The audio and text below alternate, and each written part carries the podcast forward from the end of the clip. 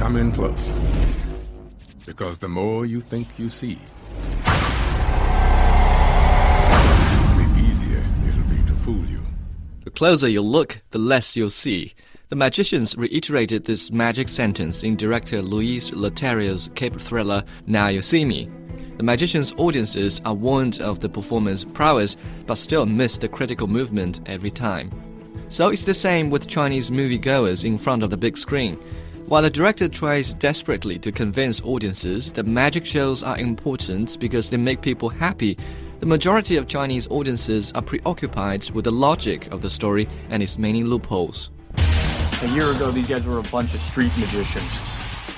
Now they're pulling off amazing robberies and not keeping a single cent for themselves. Jesse Eisenberg, Woody Harrelson, Isla Fisher, and Dave Franco play four street magicians summoned by an anonymous person to prepare and perform a series of special magic shows. These involve robbing a bank, cheating a billionaire sponsor of all his fortune, and removing all cash from a heavily guarded safe company.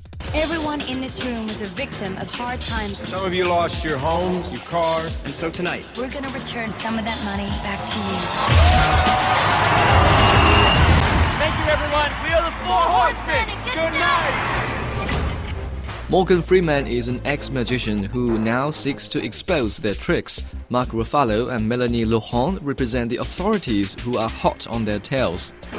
You have what we in the business like to call nothing up your sleeve. Because if you did, it means that you and the FBI and your friends at Interpol actually believe in magic. Two of the four horsemen, Jesse Eisenberg and Woody Harrelson, are able to leave an impression with their on screen performances. The rest are mostly obliterated by the running storyline. Still, viewers are allowed to feast their eyes on spectacular magic shows one after another. Ladies and gentlemen, For our final trick, we are going to rob a bank. On the count of three, you will be teleported through space and time to your bank in Paris. One, two, three. However, if you examine the story more closely, the second half of the movie is not as compelling as one would imagine based on its grand opening.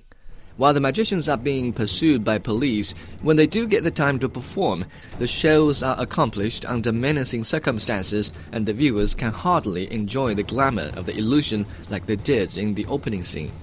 It just seems the director has shifted his hitherto pious attention on the magic tricks to the prolonged chase, which leads to nowhere.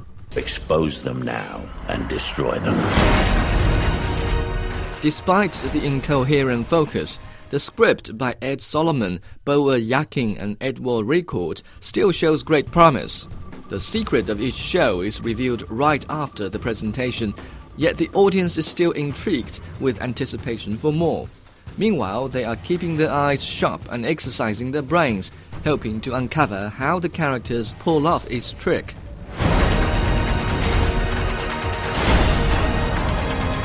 Whatever is about to follow, whatever this grand trick is, is really going to amaze. Compared to other movies currently available in Chinese cinemas, Now You See Me is much more attractive and its audience much more willing to engage. On a scale from 1 to 10, Now You See Me deserves a 6.